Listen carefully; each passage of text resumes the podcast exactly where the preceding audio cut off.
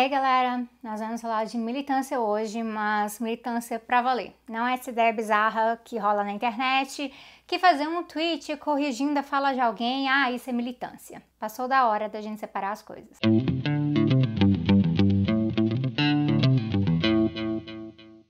Um tema frequente aqui no Tese 11 é o nosso incômodo com como palavras estão perdendo seu sentido, elas estão sendo distorcidas, elas estão sendo despolitizadas. E aí um enorme exemplo disso é até mesmo é, comunismo. Pessoal achando por aí que qualquer coisa à esquerda do Bolsonaro é comunismo e coisas assim. Mas isso também rola com a palavra militância, com a ideia do que é ser militante. E eu acho importante a gente discutir isso aqui de uma vez. Mas antes, não se esqueça de curtir, comentar, se puder compartilha. Se você não está inscrita, se inscreve. A gente vive numa era em que o debate político ele foi ampliado. Ele não está preso só no governo ou na universidade ou somente dentro do partido para quem faz parte do partido. As pessoas elas estão reconhecendo a política ao seu redor e elas têm opinião sobre o que está acontecendo e elas têm mais espaço para falar disso. E essa opinião, a gente sabe, ela pode ser mais politizada ou mais despolitizada. Mas é fato que o debate ocorre, ele está correndo solto, ele está nas redes sociais, ele está no grupo da família, está no ponto de ônibus, ele está na sala de espera do hospital. Por conta disso, algumas discussões foram ganhando mais peso, especialmente no que diz respeito a valores opressores que ainda existem na nossa sociedade, o conservadorismo na nossa sociedade. Então, por exemplo, antigamente se dizia que lugar de mulher é na cozinha. E aí isso passava muitas vezes despercebido.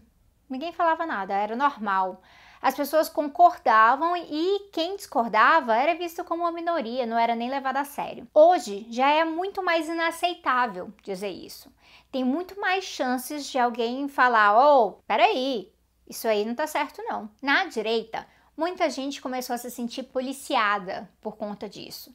E aí ficam reclamando, né? Vocês já ouviram falar, eles ficam reclamando da ditadura do politicamente correto. Ai, nossa, que chato, a sociedade está muito chata, não pode mais falar coisa preconceituosa em paz, né? Mas no campo progressista rola um outro tipo de confusão. Isso pode fazer parte de um projeto político de sociedade, realmente, é, de transformar a sociedade, transformar o que se diz, como se age, as estruturas, ou pode ser só as pessoas percebendo que não pode mais ser normal e o que é aceitável hoje. E aí rola um engano.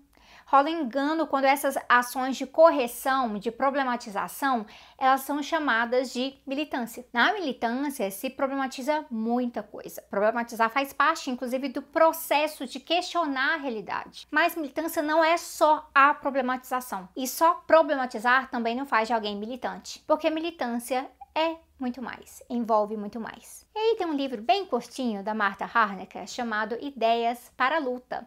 Olha aqui, ó, fininho, facinho de ler, que eu acho que pode ser bem útil pra gente aqui. É um livro bem direto que discute principalmente formatos de organização, tomada de decisão, centralismo democrático real, com ênfase nesse democrático, né, com a, com a dialética real disso, demandas de militância.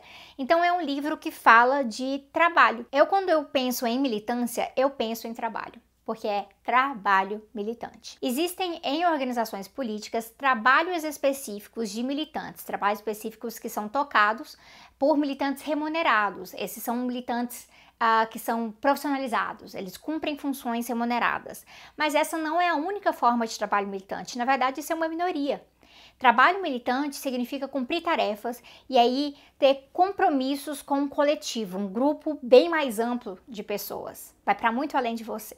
E aí é um grupo de pessoas com objetivos, com metas e principalmente com um programa político de sociedade.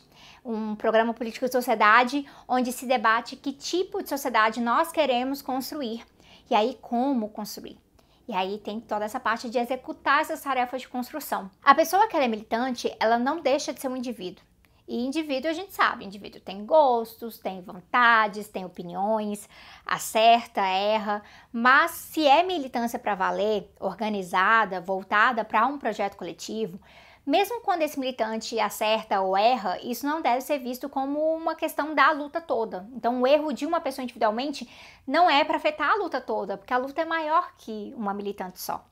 E se essa militante acha que ela é a maior representante daquela luta, que ela simboliza tudo aquilo ali, então, gente, isso parece mais militância individual, o que não é bem militância.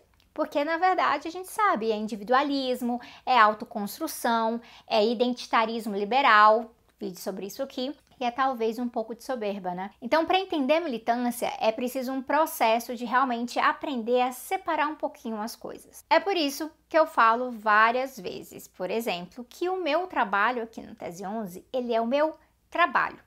Ele é meu trabalho, é o que eu faço da vida. Mas ele não é o meu trabalho militante. O Tese 11, ele é o meu projeto que eu desenvolvi de formação política e eu tiro meu sustento daqui. Mas ele também ajuda na militância.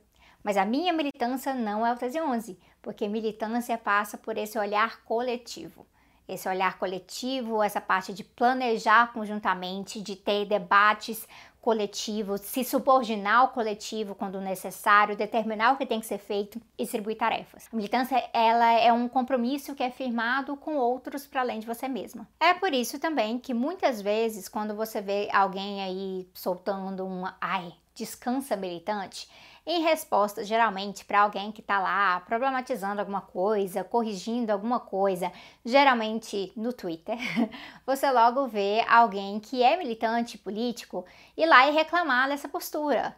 Porque o descansa militante, ele banaliza o que é esse compromisso, que, que envolve muita doação pessoal, muita mesmo, de ser militante. Isso significa que militante é militante sempre porque militante não pode resumir a sua militância a uma coisa só, uma ação só, uma ideia só, uma rede social, um programa de televisão é, só naquilo que lhe interessa, só aquilo que é conveniente. E aí é como a Angela Davis diz, né? Tem, tem uma frase, o pessoal fala muito na internet, que revolução é uma coisa séria. Quando alguém se compromete com a luta, tem que ser para a vida inteira. E a questão é que isso não significa que então é para você largar tudo e cumprir tarefa e trabalho militante 24 horas por dia, 7 dias por semana. O seu compromisso ele é para a vida inteira, mas as obrigações e o trabalho militante elas precisam ser flexíveis para comportar os vários elementos da vida e elas mudam também de acordo com a conjuntura política, as próprias demandas de cada organização. Então, ser militante sob uma ditadura é diferente de ser militante quando a democracia liberal está assim mais ou menos normalizada. E aí a Martha Harnecker explica isso falando assim no livro, que não existe um só padrão de militante. Pessoas, elas possuem disponibilidades diferentes e talentos diferentes. E as organizações precisam estar preparadas para aproveitar esses diferentes potenciais das pessoas e aí reconhecendo inclusive que tempo Tempo pode ser uma questão de desigualdade. Para uma pessoa, por exemplo, com dois empregos, tempo para militar pode ser algo mais escasso do que para uma pessoa que ela tira uma boa renda com oito horas por dia ou até menos. E aí é preciso pensar como levar a militância para o local de trabalho, como aproveitar melhor as conexões, é como fazer uma sinergia aqui. Por isso ela diz tentar enquadrar as pessoas dispostas a militar em um único padrão, igual para todos, em uma militância de 24 horas por dia e 7 dias por semana, é deixar de fora todo esse potencial militante. Então a coisa é muito complexa e aí o militante fica incomodado quando qualquer coisinha de internet é chamada de militância, porque isso diminui o esforço e a beleza da militância. E aí isso pode inclusive fazer com que pessoas tomem ranço de militante, achando que militante é quem fica lacrando na internet, que é uma pessoa chata, que fica em cima de todo mundo o tempo inteiro. E eu nem gosto desse termo lacrando, mas é tipo a ideia que fica na internet, né? É da, da pronta para apontar o erro de todo mundo e ganhar curtidas em cima disso. E a gente sabe que tem muita gente que faz isso. Mas aí onde é que fica a construção? Será que tem? Na maioria dos casos, não. Se a gente quer mais militantes de verdade e a gente precisa de mais militantes de verdade, a gente precisa que as pessoas não fiquem ali com ranço de militante, mas vejam que é trabalho duro para valer, que tem alguma coisa empenhada ali para mudar a realidade que casa com a parte da problematização. Então não é problematização vazia só para encher o saco. E aí eu acho que é importante chamar atenção até mesmo para quem é militante de verdade, mas leva a parte do discurso muito mais a sério do que a parte da prática. E isso é o que a Harnecker vai chamar de verborragia revolucionária, né? Que é quem está mais preocupado em suar radical, é, vestir uma identidade de ninguém mais revolucionário que eu aí e ficar para cima dos outros, diminuindo os outros, do que dialogar e construir. Então não é bem sobre ter compromisso militante para valer, é algo que a Amanda Palha chamou recentemente de cosplay de bolchevique. E aí é por isso que a Marta Hanecker ela também deixa um outro recado, e ela não descreve assim, mas eu colocaria dessa forma, é como uma boa definição de militância. E aí ela fala: deve-se pensar a política como a arte de construir forças. É preciso superar o antigo e arraigado erro de pretender construir força política sem construir força social. Isso dá trabalho. E é por isso que tem muito militante cansado mesmo, gente. Muito militante cansado. Não porque tá fazendo alvoroço em rede social, porque tá corrigindo alguém nisso naquilo, mas porque é muita tarefa para pouca gente, especialmente nessa conjuntura. Então tá muito difícil mesmo. E aí, a melhor forma para quem é militante cansado hoje poder descansar um pouco não é com gente na internet, com um ranço despolitizado de militância falando descansa militante. A melhor forma do militante cansado descansar é gerando mais e mais militantes, agregando exatamente mais força social. Mais gente se levantando para a gente poder balançar as bases. Então, fica aí o recadinho: levanta, militante. Bora se organizar. Não vai ser fácil, não, mas é necessário. Eu vejo vocês em breve.